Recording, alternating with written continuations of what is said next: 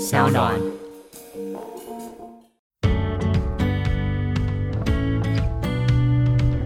然后下午三点是西晒，你知道西晒真的可以煎蛋，真的，真的。然后你知道我们以前当房仲的时候怎么卖西晒房吗？呃，跟你约下午三点，对，然后可是我两点去开冷气，开最强，然后我冷气开到两点五十九分把它关掉。天三哪，点我们就带你过去，然后跟你讲说，你看我们这房子很凉快，对不对？而且没有开冷气哦。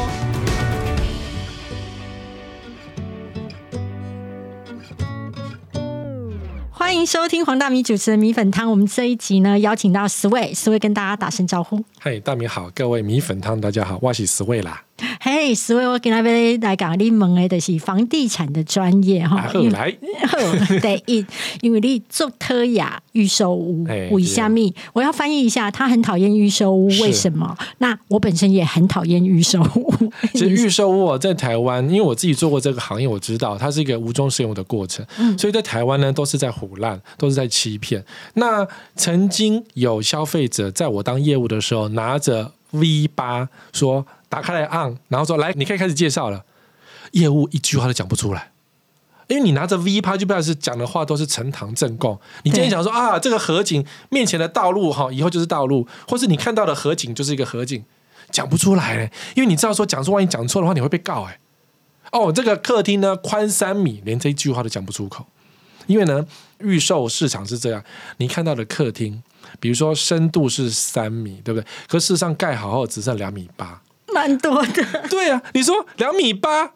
啊，差二十公分没有差很多，其实差很多。你的椅子都塞不下，你的柜子都塞不下。然后呢，高度呢，代销会说啊，我们在预售屋高度三米哦，很开阔哦。你觉得啊，真的三米？因为现场就是三米，盖好之后只剩两米六。因为你楼地板厚度把它拿掉，天花板拿掉，什么消防拿掉，然后还有那个瓷砖呐、啊抛光石英砖的厚度加加加，你只剩两米六，所以整个天花板做下去只能只剩两米二。那你觉得当初预售不在骗我吗？对，我们就是在骗你。然后，而且好，还有一个什么景观，对不对？所有预售屋都喜欢做大面窗的景观，对啊，很漂亮，看到的都是河景。对然，后等到你房子拿到之后，全部都是面壁，或为者什么是说面邻居的窗户。哦，我懂你意思，因为它的样品屋是面河景，它所以没有，它就是贴照片给你看，你想要什么照片就给你下载。哦他用贴照片的方式，才没有跟你真的合景嘞。然后他跟你讲说，有啦，我们有这个 view 啦，在那个最顶楼的某一户有看得到。但谁会上去顶楼啦？哎，不是、啊，你又不是买那个顶楼对户，啊，也不是那一户、啊，所以最有名的案例是在新店有一个靠湖的。其实呢，他一点都没有靠那个湖，可是呢，他以那个湖为名，然后他卖说啊，湖景第一排，你就觉得哇，这个房子很棒，对不对？可是房子盖好之后发现，哇，有啦，湖景只有顶楼最顶楼的某一个角角看得到，其他都是看别人的房子。所以等于说，预售屋的阶段的时候，其实你很难从它的格局图，或者是它就是它的 view 的示意图，你去了解你后来真的会看什么。对，然后当然还有建商会说啊，因为工程啊，因为结构啊，因为消防，所以你当初买的那个格局图跟盖好的都不一样。你刚刚讲的那一个靠近某个潭的那一个建商，其实是你的八部推这得八建部队的商。建商，对，然后你也有说过，那个建商呢，后来就是，嗯，把我封口，对不对？你要讲这个事情，对对，我当然是人生第一个这个市场上唯一被封口的吧。是我的身价一百七十五亿，因为他花一百七十五亿把那个电视台买下来，所以我的身价是一百七十五亿。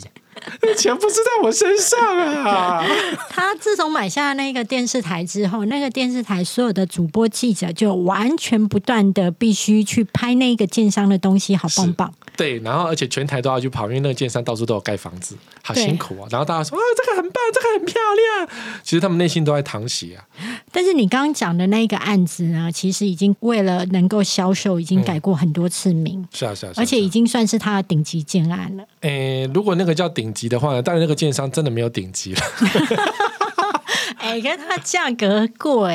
诶，贵是一回事啊，没人买才是真实的、啊。你知道这个建商其实哦，应该是说你八部推的建商当中，有几家建商是不以便宜的，嗯是以专门盖地段好，嗯，对，然后来来吸引住了。但是八部推的建商当中呢，有几家是完全是走便宜风，是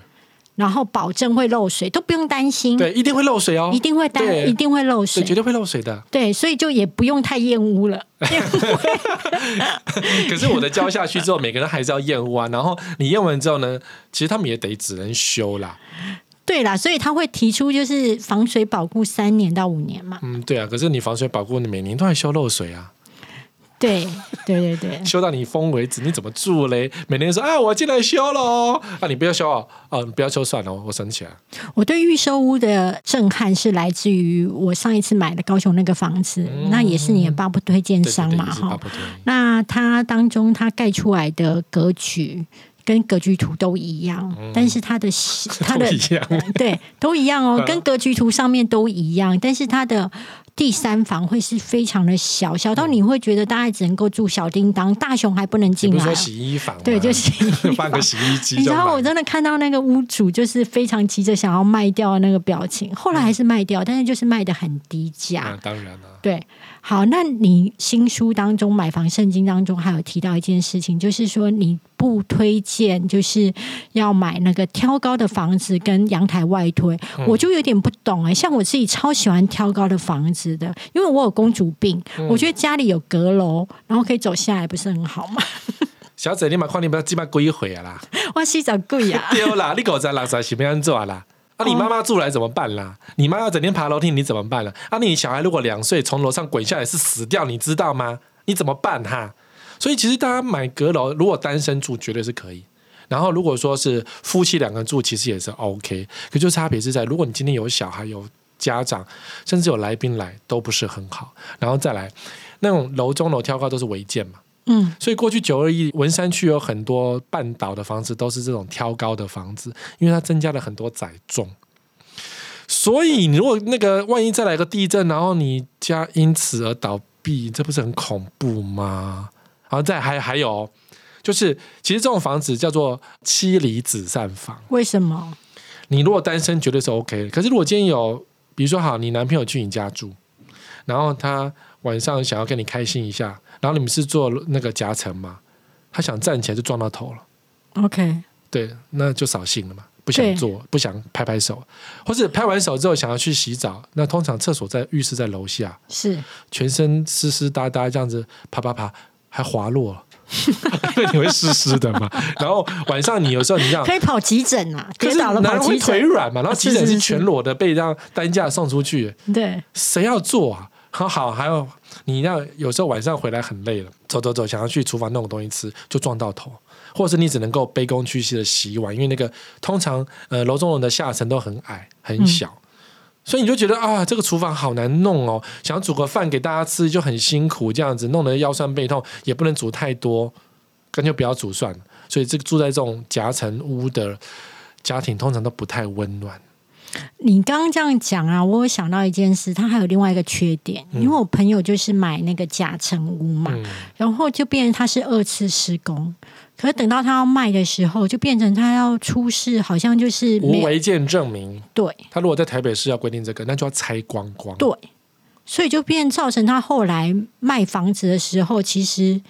难度变 高了。很高。曾经有建筑师偷鸡摸狗说：“没关系，我帮你签，你付我高一点的费用。”然后被抓，嗯，所以他建筑师的牌就被吊销了。那这个楼中楼不买，我听起来觉得很合理。那阳台外推为什么不买？因为到处都是阳台外推啊，满街满坑满谷哎、对，所以我们不能够鼓励后一代让台湾变成一个违建之都啊！你不觉得台湾的房子很丑吗？前阵子前几天，不过才有一个那个外国网红想要移民回台湾，然后他就说台湾的装修很丑，就被人家屌翻了。可是你看，全部都阳台外推，哎，干没跨靠啊，全部都是补丁房，什么屋顶加盖房，很丑哎、然后台北市可能好一点，因为台北市遥远的外推，邻居会检举，其他的县市全部都是往外推，这很糟糕。那第二个呢，就是阳台外推，建商不负责保护漏水哦，所以你家以后就成为漏水房。纵使是那个整栋社区是建商统一外推的，也是一样，因为阳台外推他没有说我要给你做防水啊，所以建商都把这个防水工程省下来，所以阳台外推最后都是避癌屋，而且大概三年，在台湾那么潮湿，三年就会变避癌屋了。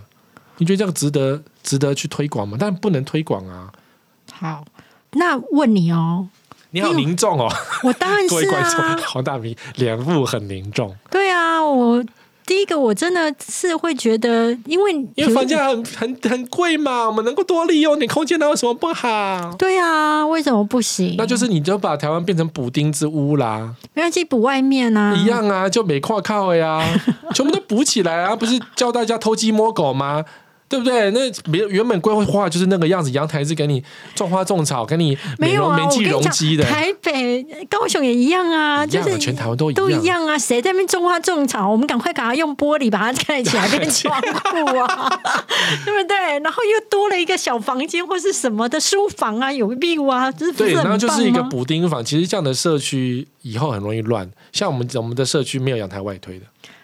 我就家管理哦十二年了。就管理的很好啊、不是我第一年以住户的身份就跟大家讲说，阳台外推房价会少一万一平哦，哎因为就是你这乱七八糟啊你。真的很了不起耶、不是真的啊，因为你就是社区变补丁嘛。那你补丁的话，小偷一看啊，这个阳台啊，这个这个做那个铁窗，一定是有小偷被偷过，所以一定会去偷那个阳台外地或是有铁窗的那种。你今天如果不是房地产达人，其实你很适合去做掳人勒索 的，因为我觉得你在恐吓上面 很有效果人非。因为我常那时候讲的第二句话说，如果你鞋柜放出来一瓶少两万，听到隔天全部把鞋柜全部收进去了。哎、我觉得其实会在乎，我去看房子会在乎这个、哎，嗯，对啊，我会觉得鞋柜全部都拿出来的时候，我会觉得这好这乱脏啊，臭的要命。对，哎、你回家就闻到别人家的脚臭味，你这样这风水会好吗？不是啊，我会觉得这个社区的管理，有问题不吧行？而且就是你回家都是臭的啊。 而且除了鞋子会拿出来，脚踏车也很容易对，拿脚啊出踏 来。车，我真的心不懂哎、为什么脚踏车已经是买那么贵的，你居然把它放我在们的住户说，不是要提倡节能省碳，骑脚踏车吗？当然是脚踏车能放就放啊，我为什么不能放在那个楼梯间呢？反正也没人走啊。好啊，那我你的书当中还提到一件，就是不要买住商混合的房子，为什么？因为乱嘛。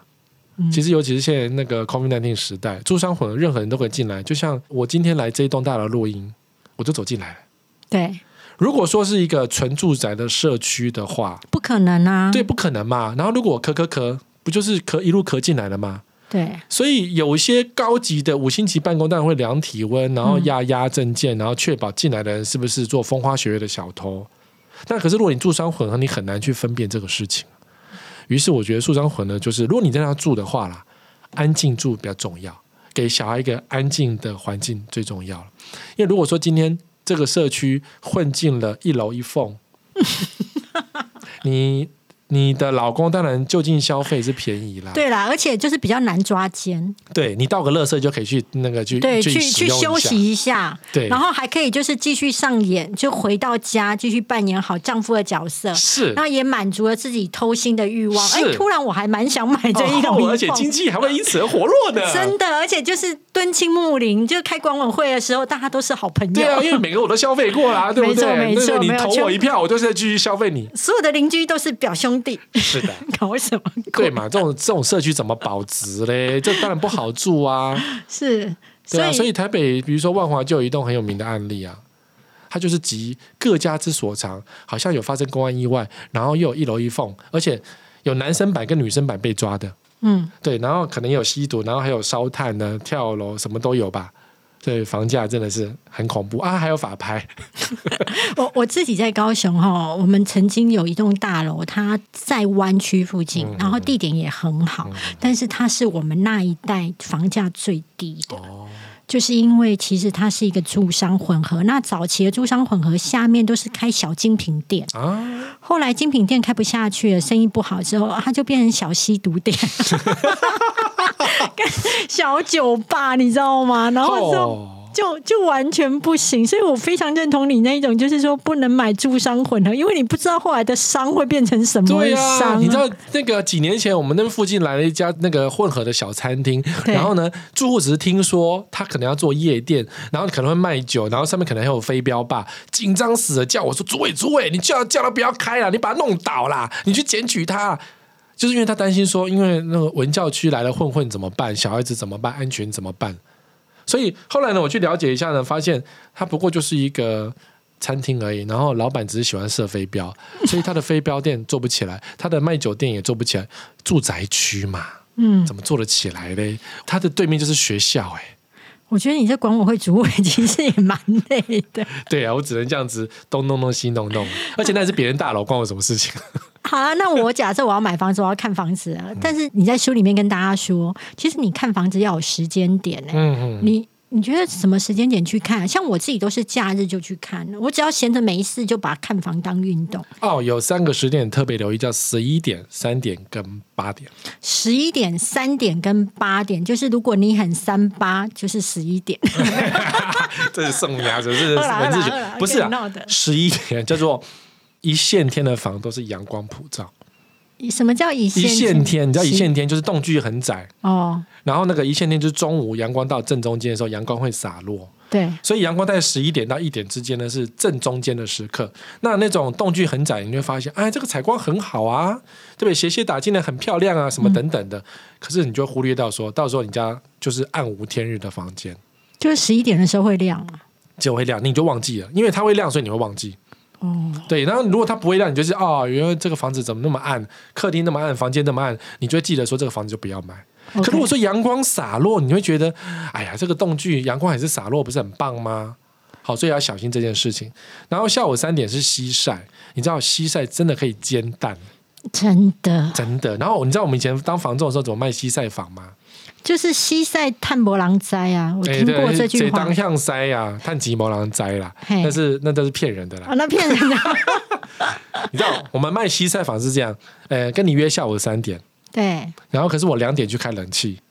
开最强，然后我冷气开到两点五十九分把它关掉。天哪三点我都带你过去，然后跟你讲说，你看我们这房子很凉快，对不对？而且没有开冷气哦。然后就是一路看，因为你看一分钟，对不对？可是西晒很热，瞬间房子就渐渐热了起来。这时候我要跟你讲的是说，你看啊，因为这个建商啊，墙壁做的比较厚。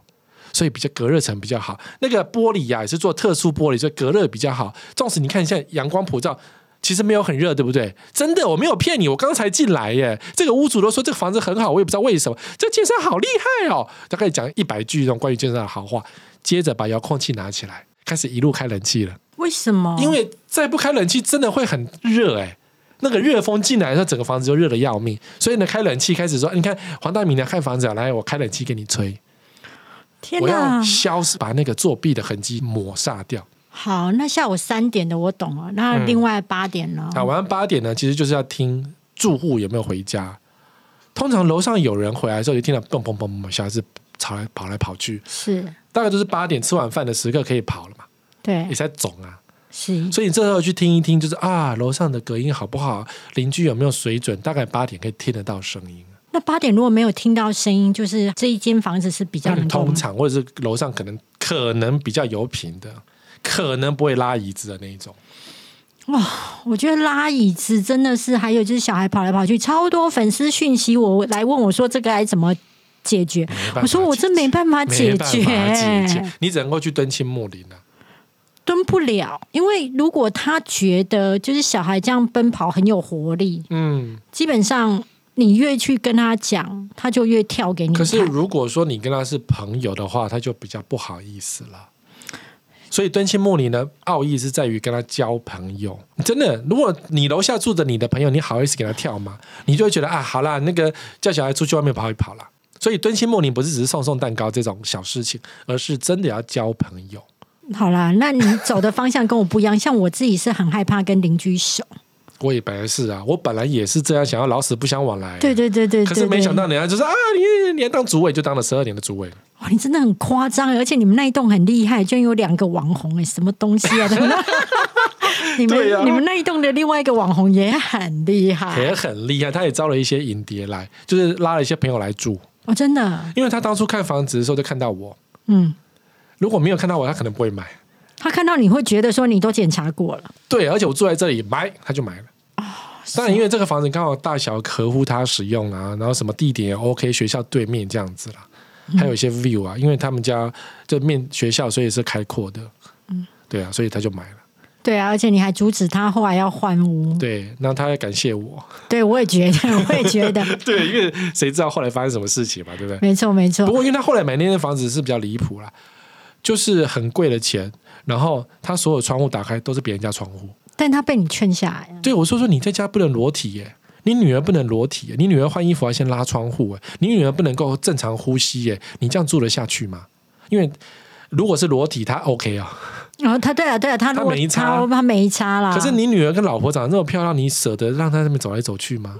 对，就是比啊，较、不会啦，别人没那么变态。我说有，我们就是这么变态，你也会看，我也会看，就加减看嘛，对啊，嗯就很好不要看钱呢、的，哎、很好看啊！我只要很好看看啊到我对面的邻居在裸体，我都会看。有有我我我那有人寄一张那个裸男的照片说啊，我们的邻居啊，他全裸去阳台晒衣服，看啊，就看啊，怎么不看呢、光明正大的看啊，拍啊。可是对啊，跟跟那你老婆嘞？可能就不太会想被对别对人看。对，所以这是这个问题在，所以他最后把他劝劝退了。不然他那个是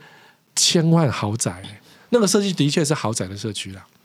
可是我自己会觉得一件事情，就是买房子它不应该是一直在追。追高跟追大，我自己的感受啦，因为我原本的房子很小，是在我二十九岁买的，所以当然那时候我的经济能力也只买得起这样子十七、十八平的楼中楼。我完全认同你说的楼中楼的，刚刚你一开始讲的那个缺点，就是你要跑到另外一层去上厕所。你年轻的时候，你膀胱很有力，对，但是你年纪大了就会比较没办法。那我爸爸妈妈来的时嗯候，像他们都不愿意去另外一层，因为他们怕跌倒。对呀、真的晚上真的会跌倒。对，那我从那么小的房子，那后来就是我养了三只猫，然后外加很多厂商寄给我东嗯哎、西，养猫唯一的好处是猫咪不会那么肥，因为猫咪会跑来跑去。对他们玩的很开心。对对对，但所以猫咪比较瘦。因为我以前住过那种哎、真楼中楼，对，然后那个猫咪就是很健美，然后吃饭要从三楼爬到一楼去吃饭这样。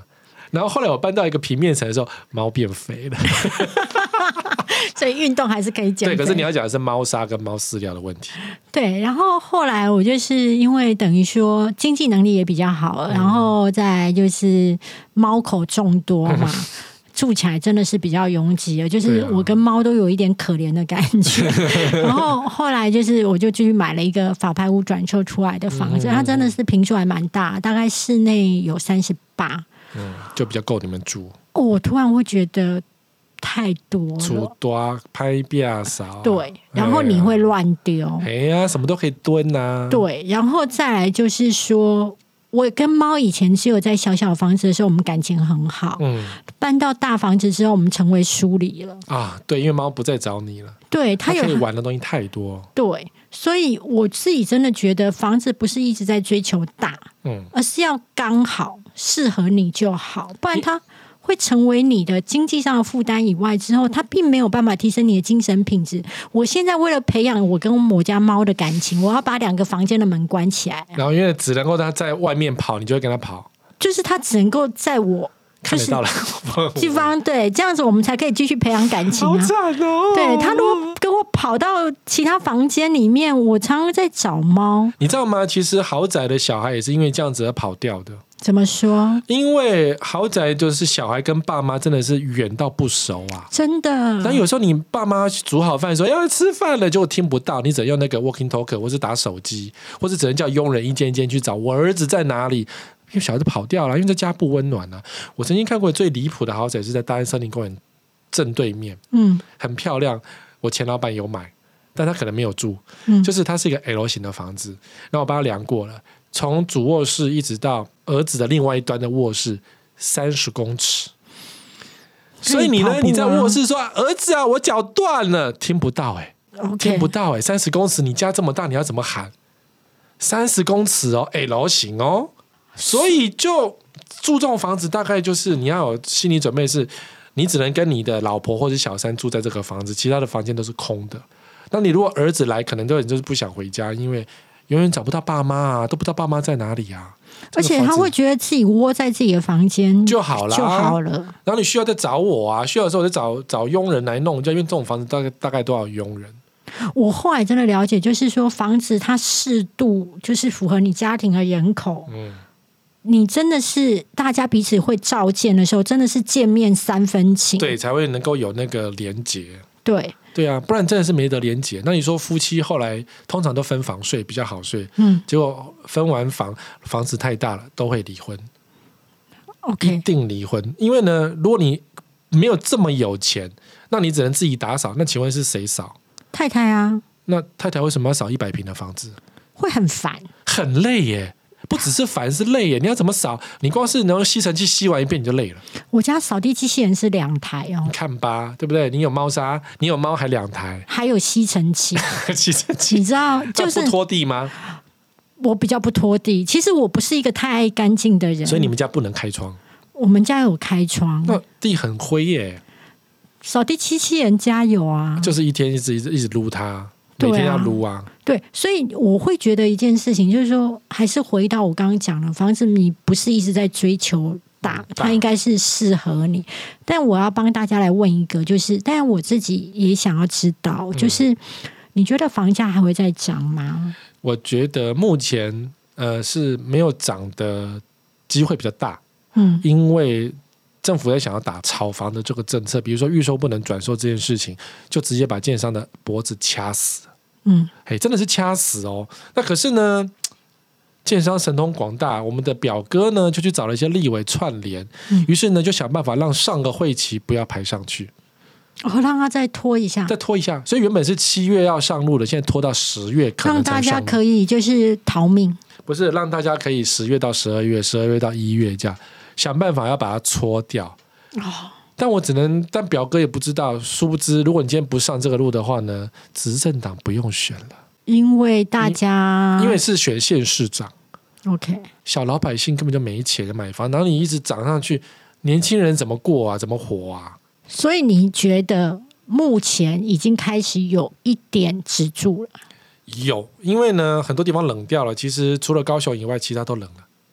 甚其至实连新竹都冷掉了，我觉得高雄也有点冷了哦。就没有像过去那么热情啦，没有像去年这么恐怖、这么夸张了。对，对，就是自从台积电宣布那一刻是最恐怖的时刻，全高雄烧起来。可是到现在当然是还在烧，可是好像自己在开心，那种自爽的那种感觉，啊，台积电来了。所以嘞，所以现在盖的房子，高雄啊那些都不是台积电的员工愿意住的房子啊。嗯，所以大家今天想到这件事情是，啊，你员工都还没有来，我就这边炒房，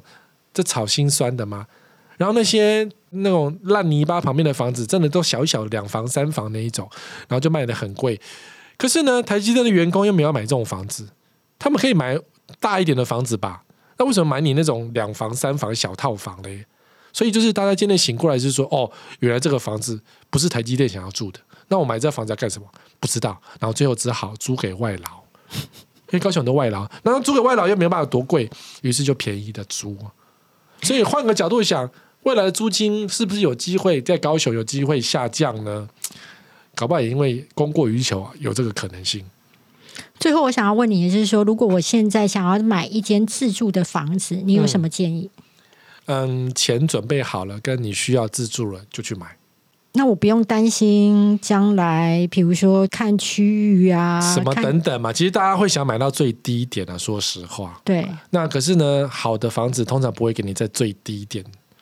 好房子都不会不会太便宜嘛。可是因为你要自住，所以一定会选比较好的房子来买。嗯，所以如果你真的要自住的话，一定要选好房子，然后钱准备好了，需要自住了就去买。但是你有说过另外一件事情，就是说买房子买不是要追求那个九十分、一百分的，嗯而是六十分的。哎，那对，尽量，因为找不到一百分的，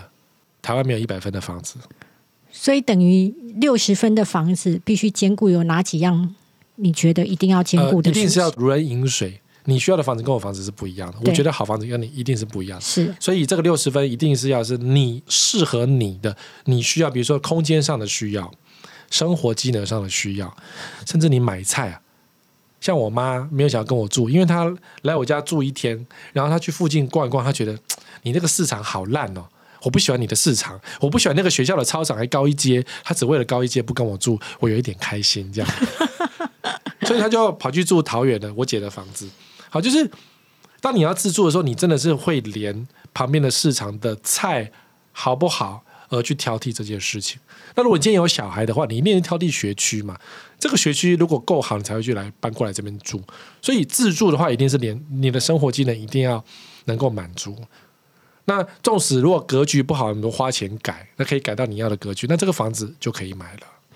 好，我们今天要谢谢十位之前呢，我要推荐一下大家去购买他的这本书《买房圣经》，因为我觉得它里面呢、啊，就是写的是非常实战经验，而且非常的中肯。比方说，我自己阅读到他一篇当中，就是说如何打动女生的装潢，每一篇我都被打动。就是你一个装潢如果要打动女生呢，就是要有中岛，然后要有高脚椅，然后要有一些气泡水，然后让它窗落地窗，嗯对然后卧室怎么样不重要，重要要有很大的更衣室，对，这样就会让你打动女性的客户的。然后我自己看到这里的时候，我觉得我每一点都被打中，完全只要是这样的装潢就可以骗走我的钱。但我就立刻去看打如何打动男生的 装潢，因为当你不懂的东西，才是你应该是去画嗯是笔是是是记就的男生完全相反，对不对？对对对对，所以我觉得他的书是一本非常实战的书。然后他的书有一个特点，你会觉得他的文笔在跟你讲话，